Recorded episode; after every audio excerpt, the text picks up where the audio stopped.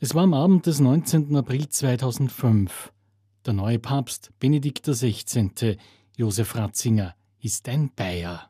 I signori cardinali hanno eletto me, un semplice, umile lavoratore nella vigna del Signore. Ein einfacher Arbeiter im Weinberg des Herrn, als solchen bezeichnete er sich. Fast ein Vierteljahrhundert lang war der weltbekannte Theologe der engste Mitarbeiter von Johannes Paul II.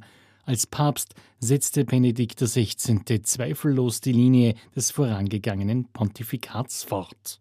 Josef Ratzinger wurde am 16. April 1927 als Sohn eines Beamten in Marktl am in der Diözese Passau geboren. 1951 empfing er die Priesterweihe.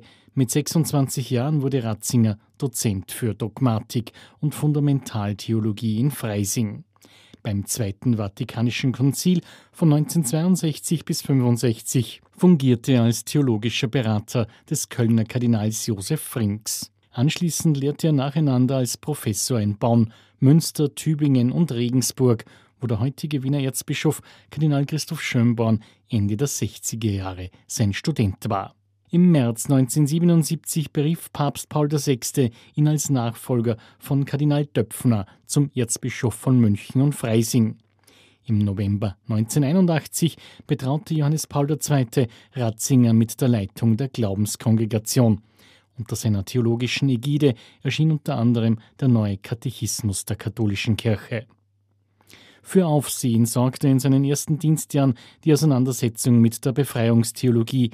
Hier unterschied er scharf zwischen Strömungen, die mit der Glaubenslehre der Kirche vereinbar sind, und solchen, die es nicht sind. Aber auch zu vielen anderen Fragen und Bereichen der Glaubens- und Sittenlehre stellte Ratzingers Behörde dar, was Lehre der Kirche ist und wo die Grenzen liegen. Bewunderer wie Kritiker würdigten seinen scharfen Intellekt, seine klaren Analysen, seine geschliffene Sprache und seinen weiten theologischen Horizont. Für weltweite Debatten sorgte im September 2000 die von ihm verfasste Erklärung Dominus Jesus, in der die Einzigartigkeit der Menschwerdung Gottes in Jesus Christus und die besondere Stellung der katholischen Kirche betonte. Nicht nur als vatikanischer Amtsträger, sondern auch als Theologe von Weltruf wurde Josef Ratzinger bekannt. In Interviews und Studien legte er scharfsinnige Analysen zum Zustand von Kirche und Gesellschaft vor, die in ihrer Offenheit nicht allen gefielen und auch nicht nur gefallen wollten. Wiederholt beklagte der verstorbene Papst den Verlust des Heiligen etwa in der Liturgie oder der Kirchenarchitektur. Benedikt XVI. unternahm 24 Pastoralreisen in alle Welt. Im September 2007 stattete er Österreich einen Besuch ab. Schauplätze waren Wien, Mariazell und Heiligenkreuz. Dieser Besuch ist mein erster als Bischof von Rom und Oberhirte der katholischen Weltkirche in diesem Land, das ich freilich seit langem und von vielen früheren Besuchen her kenne. Es ist, lassen Sie mich das sagen, für mich wirklich eine Freude, hierher zu kommen. Ich habe hier viele Freunde und als bayerischem Nachbarn sind mir österreichische Lebensart und Traditionen vertraut. Seine großen Reden vor Politikern und Denkern in Paris, London, Berlin oder vor der UNO fanden höchste Anerkennung. Gefestigt und ausgebaut hatte Benedikt XVI. die ökumenischen und interreligiösen Kontakte. Drei Enzykliken, also päpstliche Lehrschreiben, veröffentlichte er: Dios Caritas Est, Spe Salvi und Caritas in Veritate. Bittere Zeiten musste er 2009 durchleben, als aus der Rücknahme der Exkommunikation für die Traditionalisten ein medialer Supergau entstand. Noch dramatischer wirkte ein Jahr später die neue Explosion der Missbrauchsskandale. Erst nach Monaten gelang es Rom, die seit 2001 geltende und durch Kardinal Ratzinger angestoßene Rechtslage und die kirchliche Praxis darzulegen.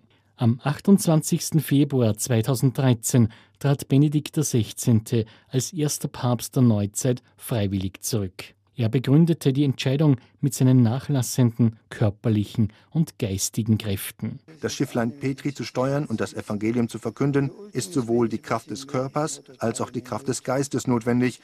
Eine Kraft, die in den vergangenen Monaten in mir derart abgenommen hat, dass mein Urteilsvermögen anerkennen muss, dass ich den mir anvertrauten Dienst nicht weiter gut ausführen kann. Plena libertate declaro, me ministerio episcopi Rome, successore Sancti Petri. Mit sieben Jahren, zehn Monaten und neun Tagen war das Pontifikat Benedikt XVI. bedeutend kürzer als das seines Vorgängers Johannes Paul II. mit fast 27 Jahren. Wiens Erzbischof Kardinal Christoph Schönborn, der zum Schülerkreis von Josef Ratzinger gehörte, resümierte. Sammlung und Besinnung auf das Wesentliche. Papst Benedikt war schon als Theologe, als Theologieprofessor, als Autor zahlreicher Bücher, als bekannter Vortragender, als Konzilsexperte immer einer, der den Blick auf das Wesentliche gerichtet hat, auf die inneren Zusammenhänge, die, die Stimmigkeit des christlichen Glaubens, die Schönheit des christlichen Glaubens. Das war sein großes Thema und das ist während seines ganzen Pontifikats das große Thema gewesen. Seit Mai 2013 führte Benedikt XVI. ein zurückgezogenes Leben in einem umgebauten ehemaligen Kloster in den Vatikanischen Gärten. Der emeritierte Papst hatte übrigens zeitlebens mit der offenen Art seines Nachfolgers Franziskus keinerlei Probleme.